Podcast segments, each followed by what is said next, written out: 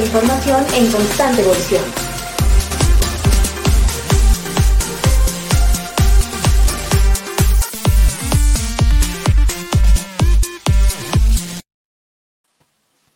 Hola, ¿qué tal amigos? Muy buenos días, buenas tardes, buenas noches, en función de dónde nos vean o dónde nos escuchen. Es un gusto estar aquí nuevamente con, con este podcast, Los Locos del Podcast. En esta ocasión estaremos más internacionales que otras ocasiones. Esta vez salimos de la región Latinoamérica y nos vamos un poco más allá, hacia Pacífico, y estaremos en India particularmente. Eh, y será un gusto estar con nuestro, con nuestro invitado. No me queda más que eh, say welcome, welcome Sidar. and we're gonna make a presentation, a little presentation, and we have here uh, our friend Santiago Villegas. Eh, Santiago, ¿qué tal? ¿Cómo estás? ¿Por dónde, ¿Por dónde te encuentras? Hola, hola, seguimos en Cali. Mi querido Saúl, estamos en Cali, Colombia. Eh, creo que podemos hacer escala hoy Madrid y luego escala eh, Bangalore, que es donde está el doctor Guzam justamente. Entonces, pues esto es bastante extenso. Creo que hoy pasamos casi por 12 usos horarios. Así que lo primero es, es agradecer a, a, al Dr. Gutham.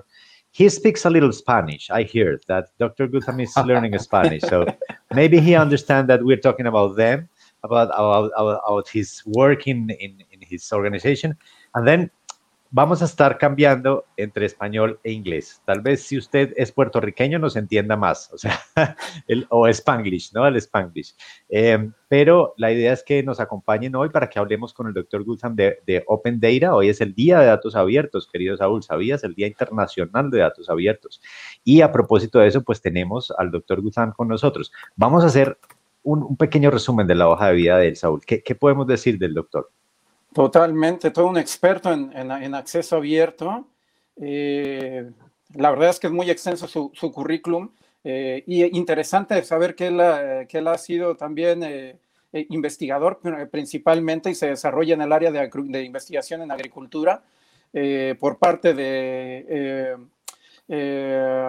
del uh, ICAR, Instituto Indio de Investigación Hortícola, eh, lo cual es muy interesante, pero también se ha desarrollado, ha, investigado bastante eh, en términos del aspecto de, del acceso abierto y creo que, hoy nos va a contar bastante sobre el acceso abierto, cómo está llevando a cabo este acceso abierto en India a través de eh, las instituciones en las cuales él, colabora, un poco más cercano para nuestros amigos latinoamericanos, Amelica, por ejemplo, y por supuesto el acceso abierto desde India particularmente.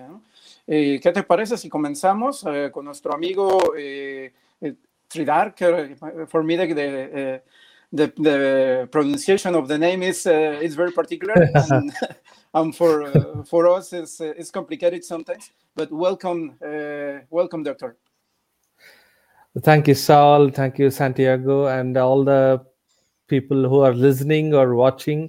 Uh, first of all, I should thank Paola for connecting me, me to you for this podcast, and uh, it's I'm really excited that I'm connected with the Europe and Latin America, sitting from the Bangalore at this late night, which is like great. Uh, it's a great feeling to be on this the first time podcast which I'm ever attending. Uh, yeah uh, open data day uh, we we have a uh, things are lined up to have some activities by the different communities.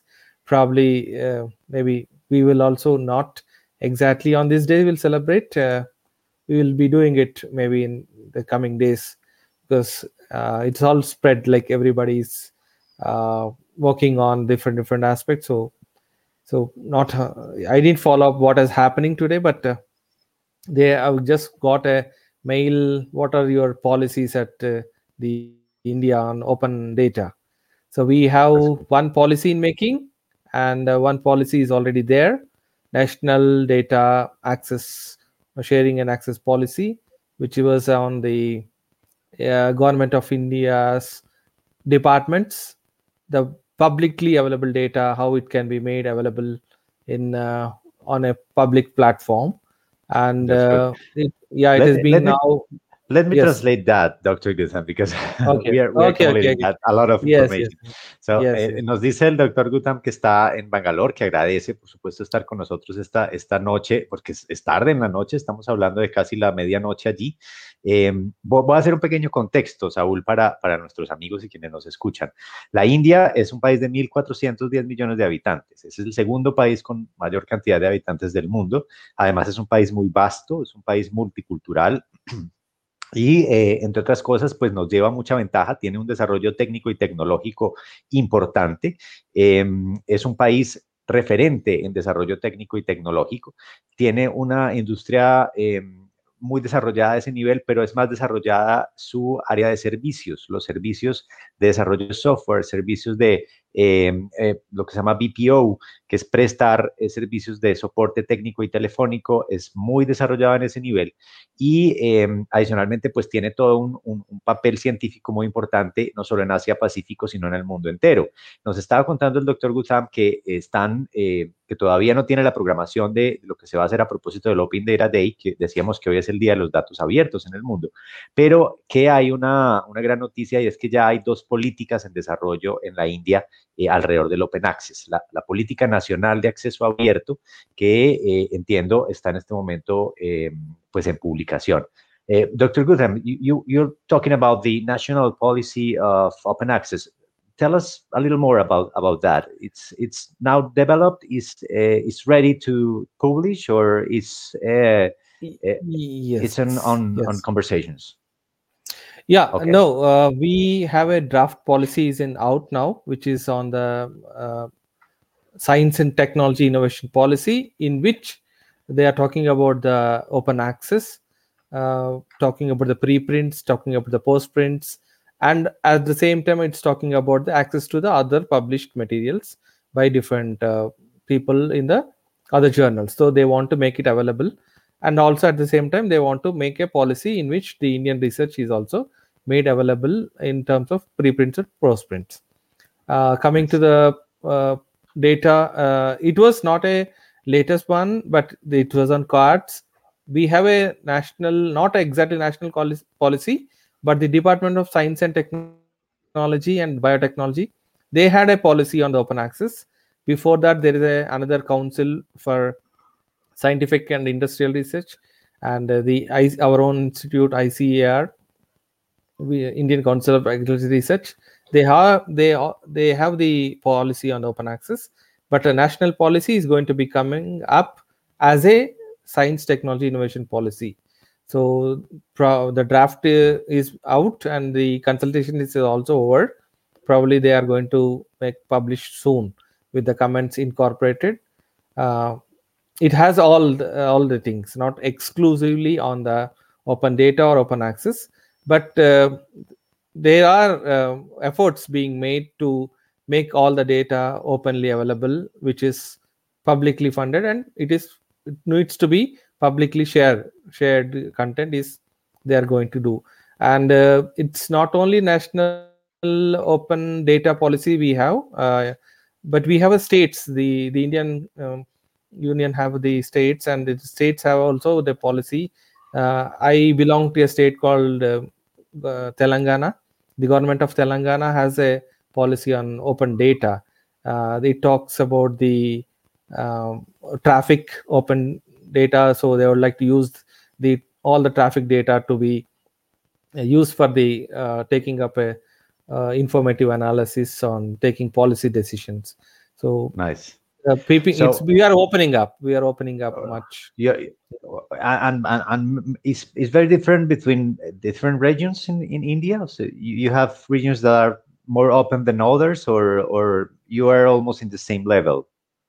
yeah we have I- the same understanding and the now i mean why i wanted to mention is like the states also have started to have its own policy uh, Okay. but the government of telangana is the first one to do it uh, but other things i i it's on cards with the uh, government of uh, rajasthan as well the department of science and technology government of rajasthan which is the western india they have also policy on open science they Nice. are made it, made it mandatory that the publicly funded research should be publicly available so uh, Uh, let probably me let that me will translate that. Doctor Gutam, because it's, it's very important. Eh, es muy importante lo, que, está diciendo el doctor Gutham en, una política que hace mucho estamos tratando de implementar en Latinoamérica, bueno, digo hace un par de años, en términos de, digitales mucho, y es esa política de eh, que aquello que es, aquella ciencia que es eh, fondeada, que tiene fondos públicos, pues que sea de acceso público. No, eh, no hemos logrado, o hasta donde yo sé, nos dirá nuestra amiga Paola, bueno, además agradeció a Paola, se me olvidó decirlo ahora, él agradeció mucho a Paola, nuestra amiga Paola Vanegas, eh, infotecaria, por hacer el contacto con, el doctor Gutham. Em, de pronto ya tiene más datos de si hay alguna, alguna eh, región, algún gobierno nuestro, de nuestra región latinoamericana que haya avanzado en ese nivel, porque hay políticas en desarrollo. Pero Gutham nos está diciendo que allá incluso ciertos estados, casi todos, nos decía, pues tienen ciertos niveles de apertura de datos. Él trabaja con uno que tiene, por ejemplo, los datos abiertos de transporte. ¿Qué significa eso de abrir los datos para quienes nos están viendo? Significa, por ejemplo, que eh, todo lo que todo el dato de tráfico de un país, de una región, de una ciudad, es decir, cuántos autos pasan por un semáforo, porque muchas de nuestras ciudades tienen sensores, ¿cierto? Eh, cuál es la velocidad promedio, porque muchas tenemos cámaras, cuál es el número de, de, infracciones, cuál es el número de licencias que hay, cuáles son los tipos de automóviles, todo eso se libera, es decir, se hace público. ¿Para qué? Para que las organizaciones y las personas puedan eh, proponer soluciones también públicas, crear soluciones que ayuden a mejorar la vida, en este caso de los ciudadanos, de una región, de un país, de una ciudad determinada. El caso, digamos, tal vez más conocido es el caso del, Departamento de Tránsito de Nueva York, que fue uno de los primeros que abrió sus datos y, y, permitió el desarrollo de muchas aplicaciones que hoy se usan, incluso la aplicación del Metro de Nueva York, que es una aplicación que nació de una de estas eh, iniciativas de ciudadanos que hackearon, o sea, lo que se hace es hacer un hackathon, ¿cierto? Un lugar en el que se reúne una cantidad de gente y usa esos datos para mejorar las soluciones. Dr. Gutam, we're talking about the hackathons, you know? We, we know that in, in India you have a lot of hackathons. I mean, these meetings when, yes. when you ask students or people of, the, of, of your country that use this data to solve some problem in your city. How, how's that there? How's, how's a hackathon there? Are, are you are you promoting hackathons there right now uh, with with your yeah. network, or tell us about that? Yes. Yeah, uh, not my network, but uh, my networks to which I uh, attach for this Open Access India. But there are many communities like uh, which are uh, working on this open data. It's Bangalore is is the main epicenter for this kind of activity. Uh, there are many communities of practice which are working on that they are conducting the open data or hackathons uh, in which i also participated last some time back. Uh, but uh, this time like from my community open access india we couldn't start it. That's what i was saying that maybe in the next coming week we will have one thing on that. Uh, not only uh, there are other hackathons are also happening uh, in other subjects. Like we have for agriculture and engineering and technology and there are lots of uh, startup company companies uh, uh, floated by the um, the youth like young young people. They are also working on making the weather using some of the startups coming up uh, using the weather data how the uh, weather data and the agriculture uh, and the pest and disease data which they are like to use it to uh, what is that? Like uh, forecast the uh, pest and disease uh, population and then see uh, give a advice what's going to happen of course. That's that's very good. the pest and disease are all or for the environment like so that's it's all good. happening. Yeah. that's because you're, you're you're working with that agriculture you know with if yes. you're working with food the, the, the forecasting is, is a very, very important tool to, to, to use with open data.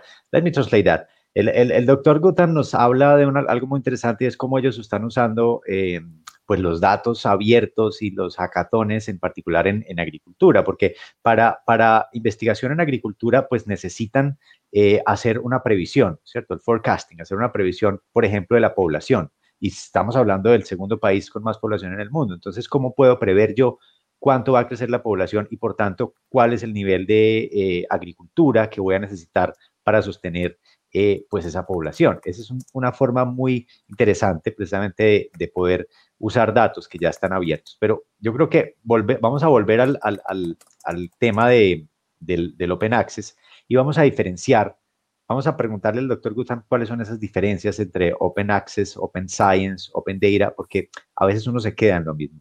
Dr. Gutam, we, we're talking about the difference between these, between these expressions with the word open. Open access, open science, open data. What's the difference between that? Yeah, open science is a broader umbrella in which open access, which we talk about the publications. When you talk about publications, there is some uh, the data public funded research or any other data which is openly available. You call that open data and then open education open protocols everything coming under the open science which is uh, uh, openly available for anybody to work with it or improve or share. So it's all parts like uh, open i can say that's open science is a bigger umbrella. And that's open cool. access is the moment only for the publication related things. And it, this open science has bigger in sense like this openness it's not only limited restrict uh, publications data it has also went to the open source seed. The concepts of the seed has also come uh, free culture uh, what is it creative commons also coming up for to be used in the biology. There was a uh, comments from the australia uh, which was uh, talking about the biocommons and knowledge commons all all under coming towards this making the world having uh, go together under the umbrella of open science. That's good. Let me translate that, Dr. Gutam. Ok, estamos hablando, ahora esto es muy interesante porque eh, el doctor Gutham nos dice, bueno, la ciencia abierta, Open Science, es como la sombrilla que recoge todo lo demás, ¿cierto? El Open Access es muy importante dentro de la ciencia abierta o el acceso abierto precisamente porque habla de las publicaciones científicas, es decir, de abrir las publicaciones científicas para que sean usadas por el resto de, los, de, la comunidad científica global. Y los datos abiertos, pues son finalmente datos que no necesariamente son producidos por la ciencia, pueden ser producidos por sensores, por ejemplo, como muchas de nuestras ciudades inteligentes, y que se abren para que el público los pueda usar. Pero además hace un análisis muy interesante y nos habla del commons, del, por ejemplo, el knowledge commons, el learning commons, este tipo de, eh, digamos, de nuevas dinámicas que en muchas ocasiones se convierten casi que en protocolos o en estándares o en acuerdos para eh, hacer a través de unas metodologías específicas disponible ciertos niveles de conocimiento, de aprendizaje, de ciencia, etcétera, etcétera. Entonces todo esto va unido, ¿no? Y esto es bien interesante. Saúl, tú tenías algo que preguntarle al doctor Gutham. Creo que había otras preguntas en línea. Sí, sí, sí, claro, amigo. Uh, well, doctor, thank you uh, for all your comments. Uh, I think that is very interesting how it's working the open access globally. so in this case, how are you working with America? That it's a project that, that are you working specifically? Can you tell tell us how tell tell us how, yeah. about that? Amelica is a big project which is only talking about the non-commercial aspects of open access. Uh, what eventually the open access which started uh, for the uh, as a access to the people who doesn't have the access, it went on more commercialization. So this Amelica is a one project supported by the UNESCO and hosted at uh, uh, Latin America, uh, and then Redalyc is also supporting it. So Mexico. Uh, uh, so this is talking about how we can make the uh, publications without you investing much on the proprietary softwares are easy to adopt and make your uh, data or publication uh, tagged which can be uh, interoperability can be increased with a just push of a button as a publication could reach to the whole internet world and that bots can take up uh, taking up all whatever it is there in the publication. And it helps you uh, to read more in enriched formats uh, not only restricted to a pdf it can be translated into xml html whatnot like uh, anything. It can be taking shape of the the uh, kindle versions whatever you would like to have a uh, tablet versions or whatever. So this is the one project uh, how i would like how i got to know this it's like i follow the latin american uh, model of the open access since a long time and could get connected to the uh, advocates from the open access community from the latin america. I should take the names of Dominique Babini and then uh, now uh, ariana and the, my friend dr banu who is the one who connected me to this two people from the latin america and the open access india is learning much more from the uh, Amelica, uh, the Latin American model, and we would like to have this for our South, South Asia. And joining with the Latin America, we would like to have a more South-South cooperation and the global South activities more on this open access because a lot to be learned from the Latin American concept, where the the open access is only non-commercial. It's all managed by the the communities or the societies uh, or the, uh, the it's more owned by the more community than the other parts of the world where the open access is by the other private uh, pr- for profit people so CLACSO Amelica, Redalyc, what are like all are the more good examples for the open access and we all should embrace the philosophy and learn and then contribute to that uh, non-commercial open access. Thank you, doctor. Tú, tú nos puedes contar un poco de eso, Saúl, de América, ¿no? De Amelica, que es realmente el nombre de, de esta eh, comunidad, porque es, es, bien interesante ah, de lo que nos dijo el doctor, ¿no? ¿Tienes, creo que el audio apagado? No estoy seguro. Sí, creo que sí.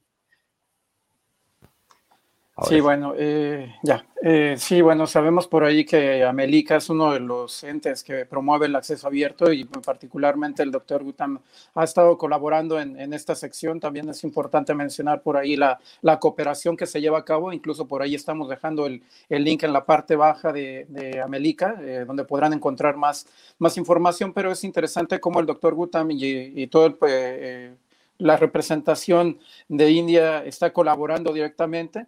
Esto un poco por hacer una colaboración más en el, más en el sur. Realmente, globalmente en el sur hay una, hay muchos problemas de pobreza, de pobreza, me da la impresión, y creo que es interesante cómo el acceso abierto está llevando a cabo ese proceso de hermanamiento y de colaboración, y particularmente hablando del acceso abierto, que es un poco lo que nos, nos comenta el, el doctor, el doctor Gutam.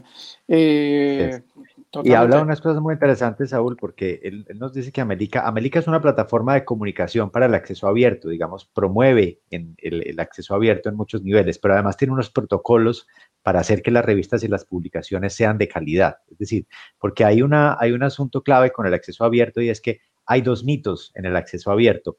Eh, que han sido desbancados ampliamente. El primer mito es la gente lee menos en acceso abierto, es decir, la ciencia la, se lee menos en acceso abierto. Eso está completamente desbancado con estadísticas. Incluso mencionaba el doctor Guta Maclaxo, mencionaba Redalic, mencionaba distintas redes latinoamericanas que han, han estado durante muchos años promoviendo este acceso abierto y tienen pues estas estadísticas que demuestran que se lee igual o más en acceso abierto. Y además se hablaba de la baja calidad de las publicaciones abiertas. Pues ya hay unos protocolos que promueve Amelica, amelica.org, ustedes pueden entrar ahí y van a ver que existen eh, software no propietario, es decir, software abierto muchas veces o al menos software gratuito eh, que cuando menos permite crear unas publicaciones de alta calidad con unos protocolos de interconexión de datos que permite que además haga parte de todo este esquema internacional eh, de la ciencia, de este colegio científico de interconexión de datos.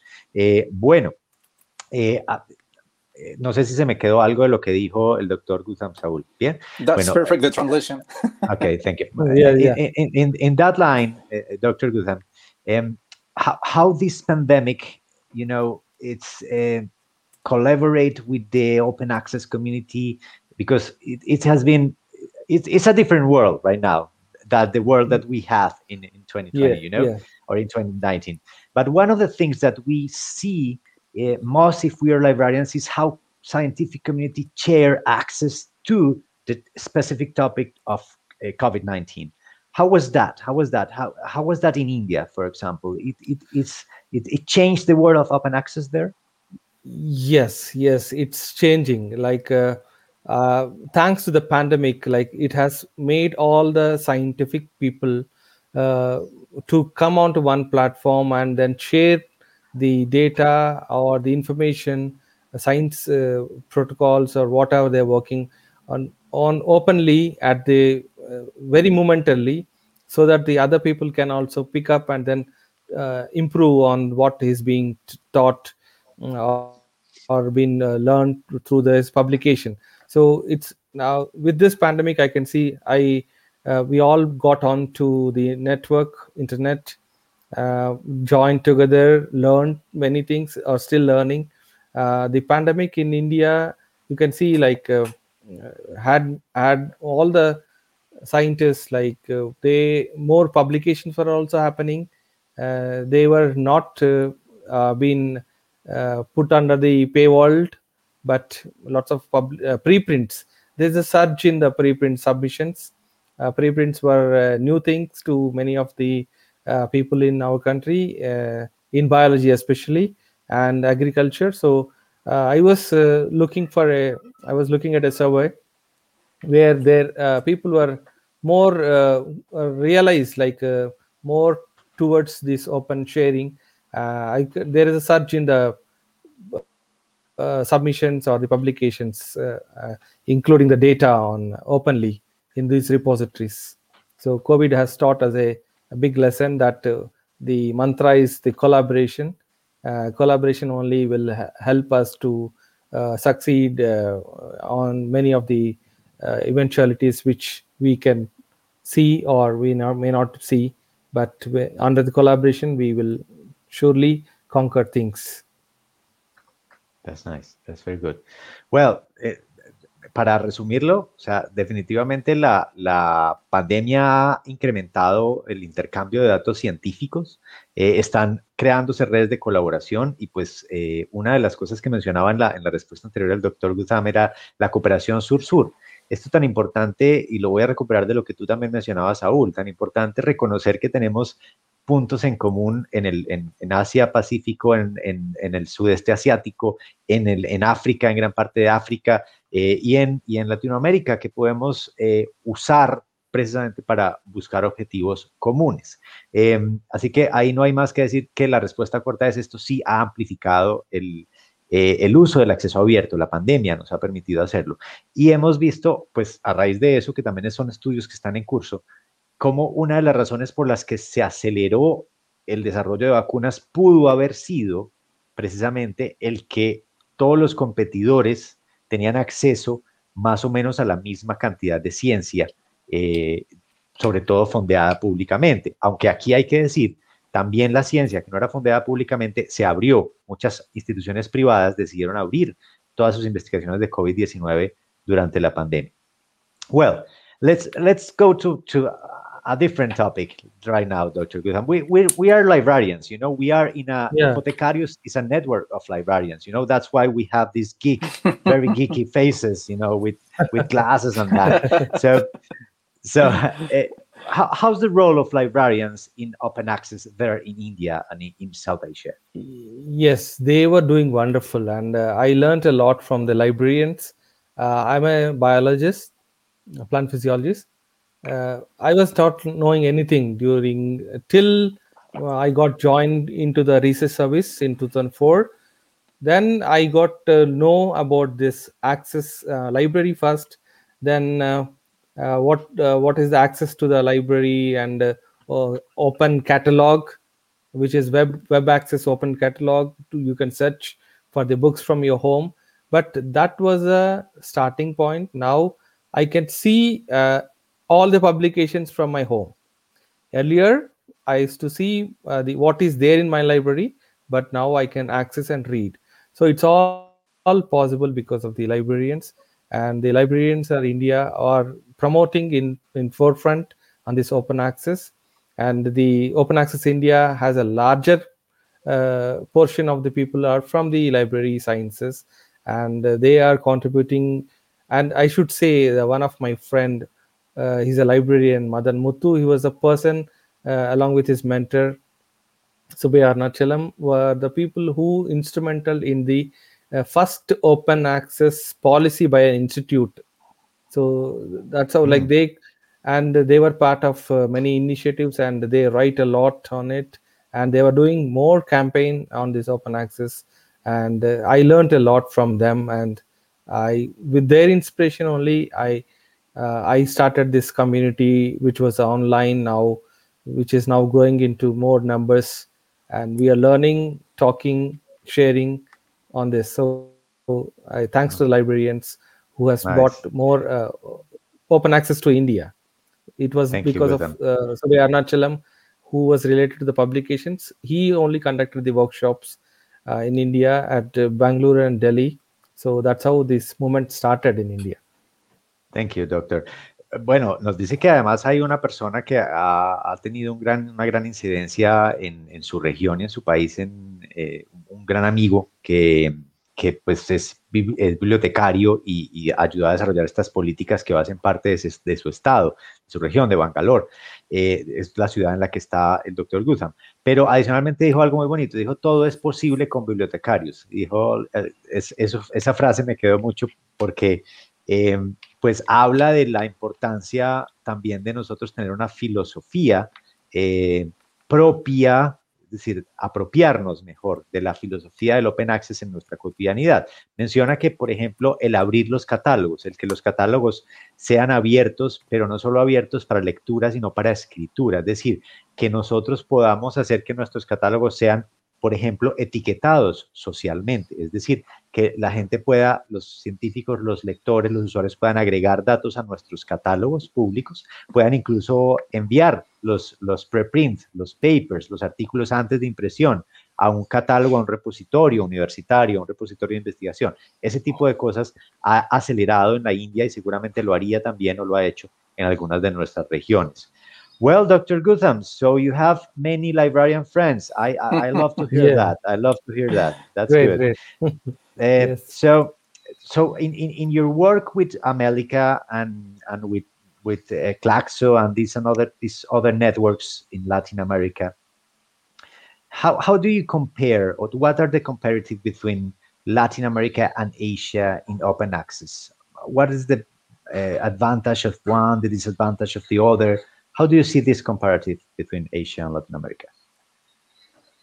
Yeah, um, though uh, India has also started very long back in this movement uh, bought by the librarians uh, on open access to India, but the acceptance rate is very less uh, because the the mode of uh, uh, what is that? You evaluation happening in India is something different. Like you are evaluated if you publish in a particular journal or a particular set of journals or a particular set of uh, databases.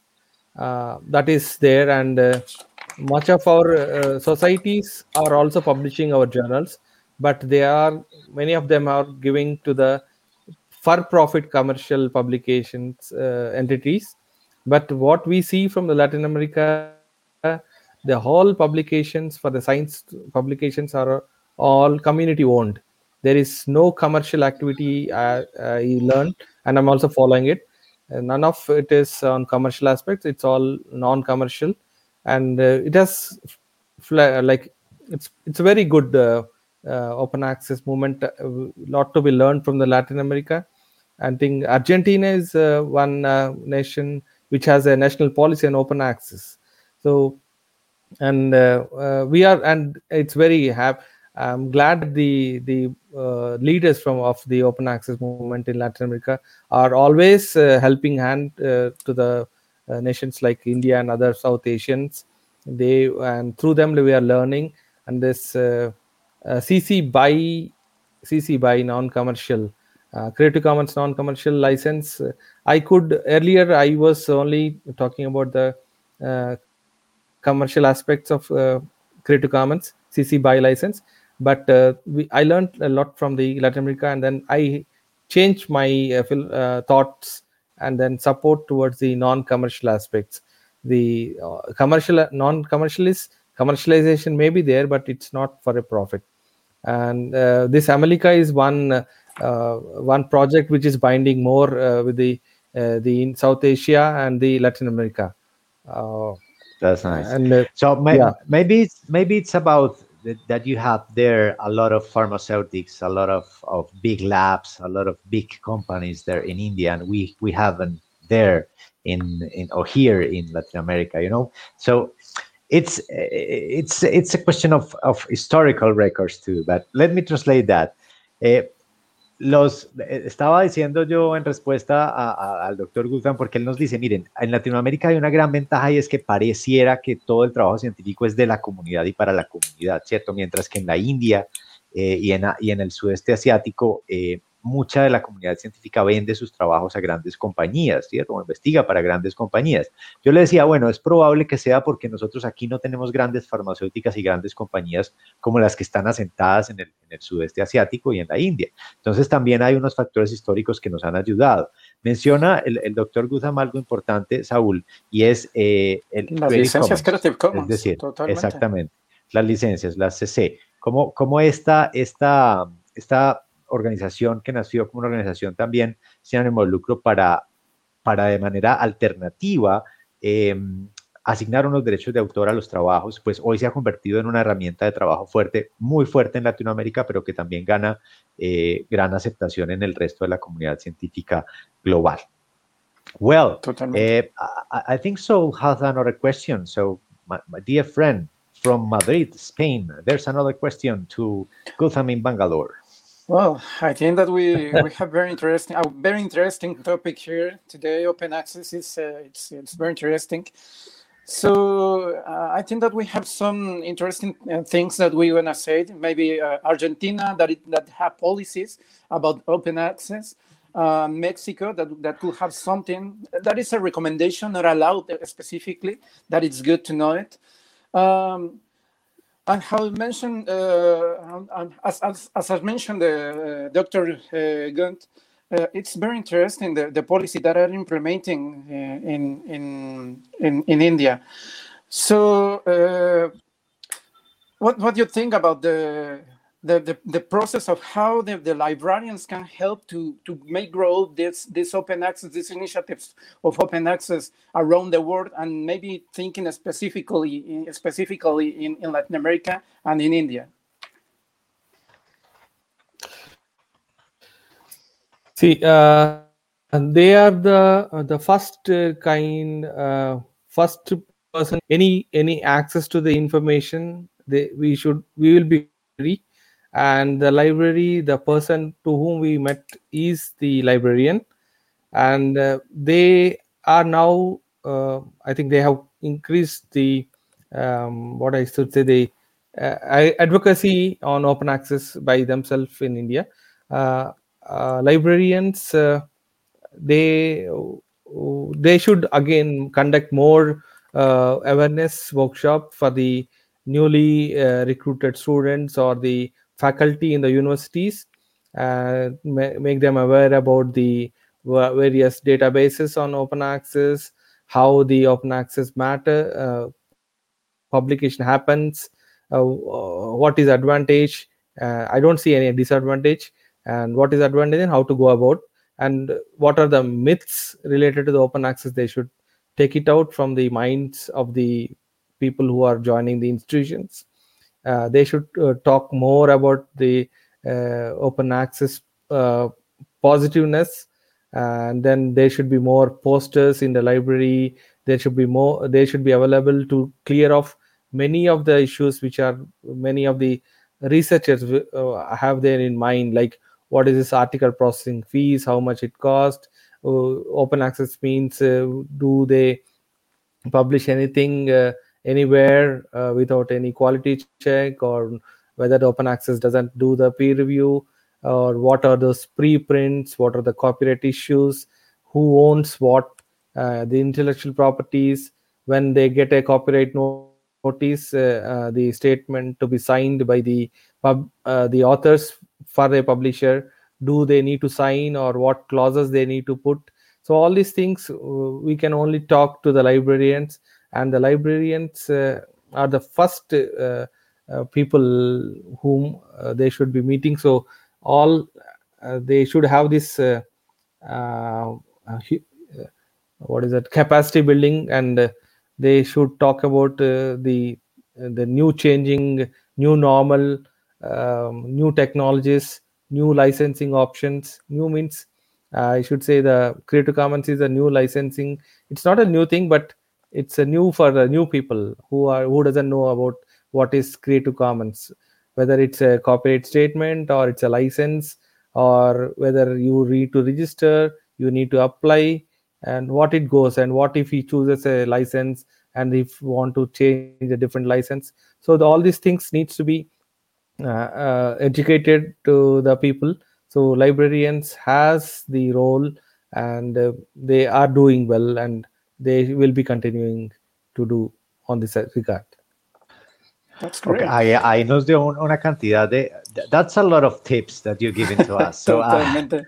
I, I try, I'm trying to translate th- those tips to our librarians. Sí, son muchos trucos los que Bueno, nos da, primero, pero antes que nada, mencionar un poco la pregunta, querido Santi, igual Sí, eh, dale, saber un poco la- lo, que le, lo que le preguntábamos un poco al doctor Gutam es un poco qué, eh, qué puede hacer el bibliotecario para, para poder hacer crecer el movimiento Open Access. Y bueno, como bien mencionó por ahí Santi, ya nos, eh, nos deja el doctor Gutam una serie de recomendaciones, creo que incluso el tema de advocacy o la defensa eh, eh, de la apertura y de, la- de las bibliotecas y demás elementos se trabaja muy bien por parte de American Library. Eh, creo que los bibliotecarios están trabajando fuertemente en ese sentido.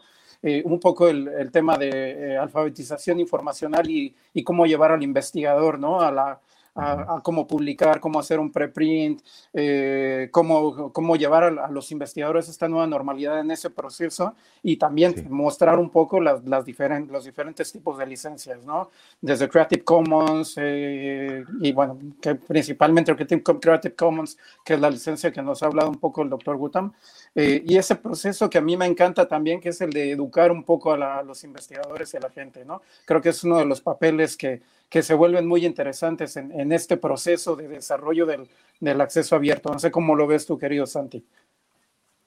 Sí, justamente, justamente. Yo creo que, creo que para resumir lo que nos pide eh, el doctor Gutham de manera muy acertada es que a los bibliotecarios, primero, entendamos cuál es el mundo de producción de la ciencia, porque cuando estamos hablando de, de Open Access, estamos hablando de acceso a la producción científica. Aquí hay que aprender de ciencia, digamos, desde la perspectiva tradicional, pero también desde lo que hoy llamamos ciencia ciudadana. Creo que hay que aprender de esas dos perspectivas y ahora le hacemos una pregunta al respecto al doctor Gutham. Y entender cómo se produce y cómo se consume y cómo se usa esa ciencia. O sea, si nosotros entendemos cada uno de los pasos de, de esa ciencia, desde la producción, desde la pregunta que, por la que parte una investigación, desde la producción de la investigación, la hipótesis, la publicación, la prepublicación, el análisis del colegio, de lo que se llamaba el colegio invisible, es decir, el, peer review, todo eso y le ayudamos a nuestros investigadores a entender las ventajas del acceso abierto, pues vamos a ser unos promotores naturales de él. Eh, Dr. Gutham, we're talking about about s- uh, I, I don't know if, if the term is there exactly that, but we call it uh, citizen science. I don't know if it's the correct if it's the correct Yes, yes. term. yes, yes. Is the correct term? science. Okay. yeah yeah yeah yeah Okay, it's it's, It's a- how's that? How's that there in India? Uh, the citizen science projects two base i can say two projects kind of thing it's all again the voluntary by the uh, the uh, scientists the uh, educators or the uh, philanthropists they started it's on phenology uh, which is happening which is hosted in bangalore itself. And there is another project called india biodiversity portal. So that help that is cal- that is capturing the data and the pictures of all the biological entities what they can see. Any person can contribute to that. If if a citizen wants to know what this plant he couldn't identify. As soon as he uploads into the dry into the india biodiversity portal he could get the uh, answers like uh, this is the plant and maybe he'll get more details like scientific de- scientific name the uses or any uh, any other new features or peculiarness of this plant, or if they see any new animal or and then if they see a, not new things happening like the change in the phenology in the sense flowering has happened abruptly like uh, it was this season should not be flowering but uh, they can see a flowering. What might be the reason? That is one part. Uh, phenology network is there in uh, bangalore which works with the uh, students uh, educating them at the how to watch the life process happening looking at the plants and animals how the climate they would like to correlate with the climate and is there any uh, influence of the climate in the change in the phenology? Phenology is the uh, life of a, an animal or a plant. How the leafing is started. It may be during this april there should be a leafing. If that is not happening what may be the reason. So those things will be uh, taught. Citizen science is a uh, not a trained scientist who is looking at the um, issues but as a citizen would like to look at the any aspect like maybe the, during the covid times uh, if the citizens are looking at uh, why a particular regions are not being infected or what what is the seasonality or whatever like that is towards the covid or you can say and nice. if in a in a in a fruiting patterns happening in the horticulture or the agriculture crops uh, or were there any uh, pests and diseases uh, happening in the some location? See what has happened like i am sitting in bangalore a citizen has seen a flock of uh, uh, means more insects at a one particular location where the more pests are there. And if they communicate to this diversity biodiversity portal or any other citizen science portal uh, the scientists can know what might be the reason and they can give the uh, solutions for that. And while giving it while learning that uh, information through the citizen science contributions the the scientists also will will get benefited. They know what is happening. So that's how this uh, trained scientists and the citizen who are uh, who, citizen scientists will work together and it's happening that that yes that's in double sense you know it's it's in double way because you you have yes, yes. information from the citizens and then you give information to the citizens uh, thank you dr Gutham. para traducir él, él, él, nos habla de algunas experiencias de, de, ciencia ciudadana que están teniendo en la India sobre todo de divulgación creería yo de la ciencia cierto desde la perspectiva de cómo eh, cómo hacemos la ciencia más accesible para el ciudadano común, para el ciudadano de a pie, si se quiere, con experiencias como, por ejemplo, hacer visible los datos de cómo afecta el cambio climático la agricultura en particular, porque eso es de utilidad para aquellos ciudadanos que son, eh, que son campesinos, que son agricultores, ¿no? Eh, pero también como, eh, por ejemplo, en la apertura de datos, hablando de hoy, nuestro Open Data Day, cómo la apertura de datos puede ir acompañada de una de una educación, de una formación en ciencia, precisamente como desde una perspectiva divulgativa para el ciudadano. Y eso a su vez retorna a los científicos porque pueden sustraer datos precisamente de la comunidad que consume estos datos informativos o de ciencia. Y creo que ahí hay una oportunidad grande para los bibliotecarios, me digo Saúl, no sé si se me pasó algo porque esta fue larga la respuesta, pero no se queda medio, medio embobado escuchando así al, al, doctor Gustavo. Totalmente, incluso los dos proyectos que nos menciona, bastante interesante por allí, eh, el, portal eh, Hindu, eh, BioCity y Binology, ambos muy, muy interesantes, ambos productos. a ver si podemos localizar algo de información de cada uno de ellos también y tratarlo de compartir, porque finalmente el aspecto de ciencia abierta creo que para Latinoamérica viene muy bien. Eh, no lo sé, me, parece haber escuchado por ahí que en Colombia ya hay, eh, han estado probando muchos aspectos de, eh, de ciencia abierta, incluso creo que se han vuelto laboratorio auténticamente de grandes compañías y han utilizado esas grandes compañías la gran cantidad de datos que se producen de las ciudades, de, de la ciudad particularmente. México ya cuenta con algunos aprovechamientos en este sentido y ha hecho unos, una serie de hackatones tratando de generar el desarrollo y el aprovechamiento de, estos, de esta gran cantidad de datos que se genera. Eh, y bueno, de, este lado todavía no me toca escuchar algo sobre, en, en España. Creo que algo habrán hecho seguramente, pero bueno, eh, un poco sobre lo, sobre lo que conocemos, ¿no? Eh, y bueno, eso básicamente. Claro, bueno, hay, muchas iniciativas de, acceso abierto a nivel global. Creo que una de las fuentes más interesantes para esto es precisamente la página de Creative Commons. Si uno entra a la página de Creative Commons, que es la eh, organización de ese licenciamiento alternativo, de ese licenciamiento abierto, ahí encuentra muchas eh, comunidades reunidas y muchas iniciativas en el blog que hablan de este tema. Eh, Argentina nos lleva una ventaja sustancial, Chile nos lleva una ventaja, Panamá tiene unas ventajas en, en acceso abierto y en ciencia, pero bueno, ese es otro tema. Para ir cerrando, porque como siempre se nos acaba el tiempo, eh, yo voy a hacerle una pregunta final al doctor Gutham eh, y es de cómo podemos, qué consejos nos deja precisamente para aumentar, eh, digamos, ese, ese deseo de, de los estudiantes, de los investigadores, de los responsables políticos de abrir el acceso a la información y a la, investigación. Dr. Gutham, we are almost finishing because that's that's uh, the time here. You know, it's very short, like TV, but this is not TV. It's podcast. yes, it's yes. podcasting. So uh, the, the last question for you, and of course, you can you can if you if you want to say more, you can do it. Uh, you feel free. Um, how do you raise awareness among you know graduate students, researchers, policymakers about opening access to their research? What's the way to to to create this to raise this awareness to these people? Uh, yes, uh, more teaching should be there. Like from the school itself, they should be uh, learning about what is openness.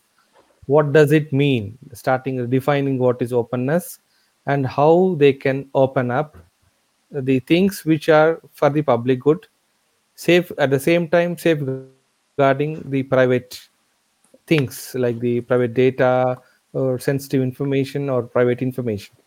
Everything cannot be public but the things which needs to be publicly available should be publicly made available before somebody asks.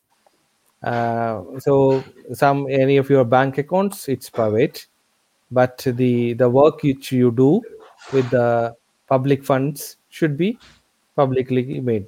So as soon as a student uh, joins a school uh, maybe after certain time when they are now learning about what is uh, computer software i see much of the uh, schools they only teach what is a proprietary software.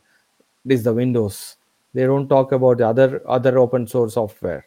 So they should change there at the school level. Then then with this that openness will help them to think on what are the other aspects not only related to software. In uh, in the colleges when uh, the student joins when they would like when they go for the orientation in the library that should be the way first day which they should be learning about open access open data and open education.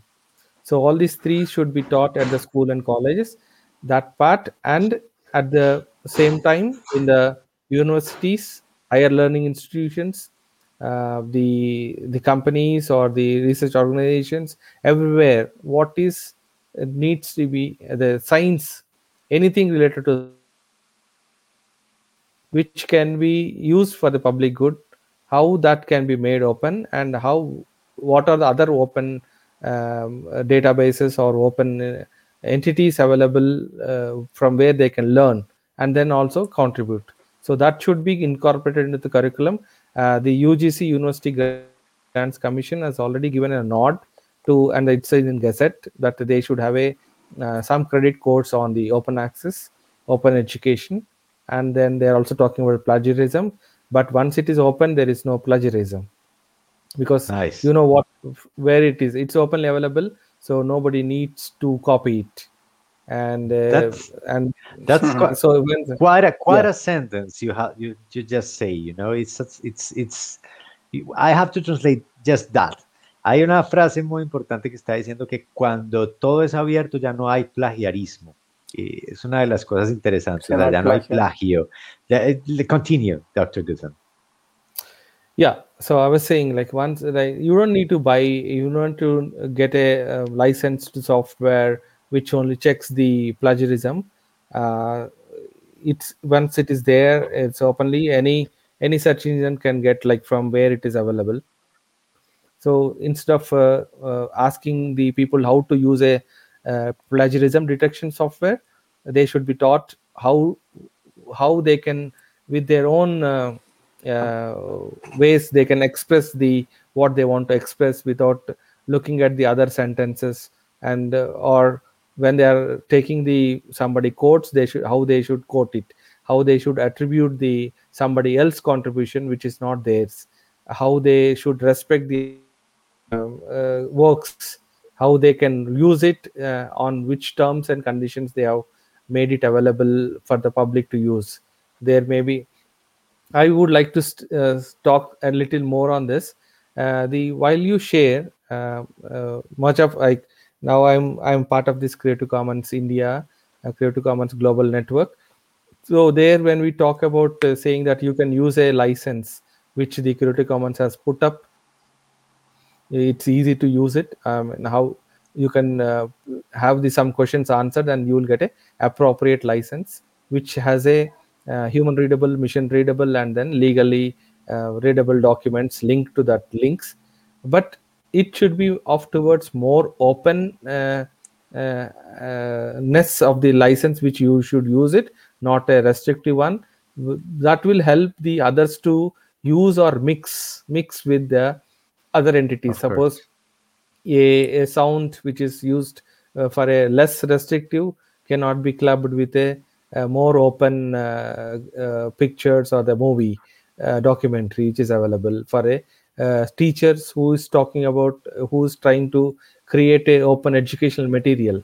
Now this during the pandemic many of the uh, teachers were all not able to go to the call uh, school and then get the books or to make the um, uh, class uh, syllabus uh, teaching course material. But they were looking at the openly available things. But if they want to make it into a class work for a particular section they need to use from the other uh, sources but if they have a different license or different sharing uh, restrictions so they cannot mix it so we should have I go think for a harmony yeah I think that the key here, Dr. Gutam, is to share, right? Okay, you have you have to to learn how to share that when you share knowledge, the, the, the knowledge uh, mix it and Yes. enrich your your own experience. So I think that's the key. Let me let let us translate that that because you say a lot of, of, of a lot of important things there. Saúl, and, and que maybe there, there, Gutam, I think that you're saying something very interesting. That is education. Uh, yes, open Yeah. education. good, That's uh, open education. It's very good, and, and it, it's it's a that could be uh for another another episode. But it, Yes. it's it's very interesting. Talk about the, the open education that could be changed all around the world. I think that it's very interesting. That's so it. let us translate. uh, Sí. yeah Sí, yo March creo is the- this is this is the week of open education week so That's Yeah. it. march is the, yeah we That's have it. a That's the- open that's the access week beginning in of the- october yeah we have a a open access week in september uh, october sorry and then open Oh. access week, uh, open education week in march Okay, Well- we could we we we, we should we should um, you know make a make a special podcast with Dr. Gutham that in Totally. October or or maybe Yeah. because we have to we have to talk again with two or about three uh, education. more. eh? Yes, yes, that's it. Eh, va para traducir, eh, digamos que el, el, el, el doctor Gutham llega a un punto muy interesante y es el, el, el asunto de la educación abierta. O sea, él, él pasa por, por...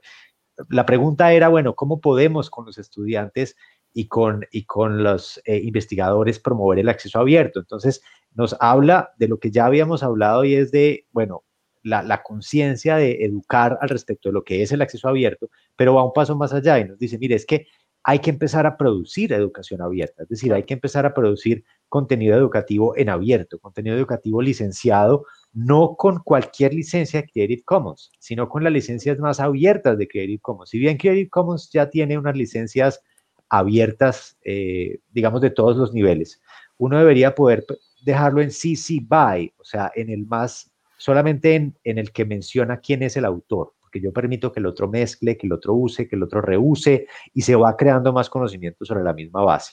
Entonces, es una invitación a hablar de cómo se transforma la educación también. Creo que es tal vez, Saúl, eh, la deuda más grande que nos ha dejado la pandemia es esa, es repensar la educación, porque creo que ya nos dimos cuenta, primero que no estábamos preparados, sobre todo en Latinoamérica, eh, para un modelo virtual, en muchas ocasiones 100% virtual o en otras ocasiones mezclado.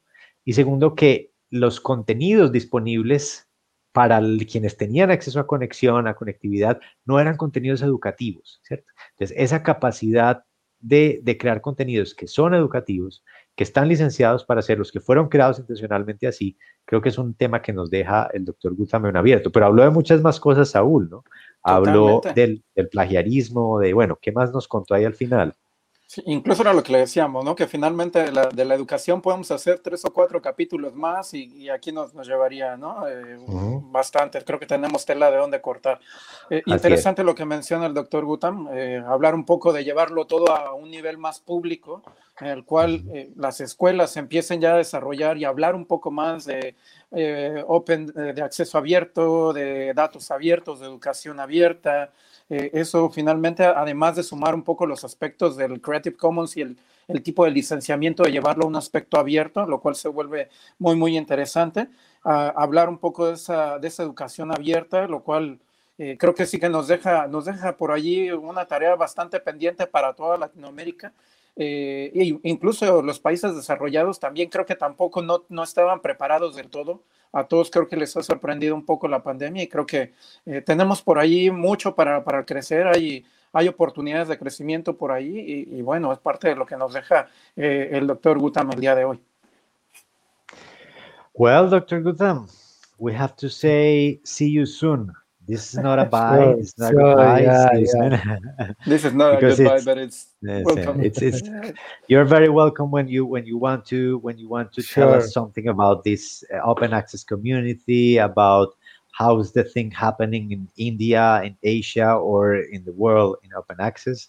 So we have to say thanks, many thanks to you and to Paola to to give us access to you. Uh, it's been a pleasure to have you here. Thank you very much, Santiago, Saul, and then Paula, and all the viewers, listeners uh, who are tuned to now and maybe listening in future when it is shared. Uh, it's it's very, it's like I'm still in a very excited mood. I don't want to stop, but you know, as you said, there is a time uh, limit is there, so I profusely thank uh, all the team, uh, this podcast team, Info Ticarios, uh, who gave me this opportunity to be a part of this uh, historical moment. I cherish this, and thank you very much. Thank you. and if you and, and, of course, and of course, you are very invited to to write a post in our blog because totally. we have a blog, sure. uh, infotecarios.com so you can write a post when you want and and uh, we maybe we should go to india sometime so sure, sure. yeah yeah welcome okay welcome. we need to ask to dr gutam if we have an invitation over there it will be soon thank, thank you Dr. Gutam, see you soon. Muchas gracias a todos por acompañarnos el día de hoy. Saúl, ¿cómo nos despedimos? ¿En inglés con el de Antonio? No, en español. Pues no lo sé. Eh, eh, we, uh, Dr. Gutham, you remember, uh, behind the scenes, uh, we are the locos of podcast, or locos del yeah. podcast. So it's crazy part of, yes. Yeah, totally. yes, that is part of, of our end of session. so in Spanish or in English? En español o en inglés? ¿Cómo lo hacemos? In Spanish. In, in English is something like that if you if you don't if you don't like this podcast and you have enemies send it to them but if you like it send it to your friends okay so yeah, anyway yeah. send it to everyone because if we care we care so, yeah. Eh, y en español es eh, lo que nos dice Antonio. Si usted tiene amigos y le gustó este podcast, pues envíeselos. Y si tiene enemigos sí. y no le gustó, pues compártelo. Pues Igual, también compartir es la clave, ¿cierto? Bueno, igual que se suscriban a nuestras redes sociales por ahí, denle eh, suscripción a, a, YouTube y bueno, por ahí también dejamos los datos del, del doctor Gutam. This is their, your es. Twitter account, Dr. Gutam. Uh, yes, yes. Twitter Gutam. Yes. Yeah. So, bueno, aquí dejamos sus, su, para que lo sigan también por ahí. Open Access, Open Data y todos estos temas, por ahí los pueden seguir con el doctor Gutam, particularmente India y también las colaboraciones que hace con Latinoamérica. Eh, síganlo y de igualmente síganos por allí, por, la, por, los, por, los, diferentes canales de infotecarios Y bueno, no nos queda más que decir hasta la siguiente, querido Santi. Ha sido, ha sido un gusto estar en Nos esta vemos. sesión el día de hoy tan internacional. Y nos vemos en ocho días por este mismo canal. Así será, mi querido Saúl. Un gusto verte. Dr. Good, and have a nice night, you know, sweet dreams, because it's very late there. Yes, thank So, you. Muchas thank you. gracias. Gracias. Thank you. Gracias. Gracias a usted. Gracias, doctor. Gracias. Chao, chao. Chao, chao. Chao, chao.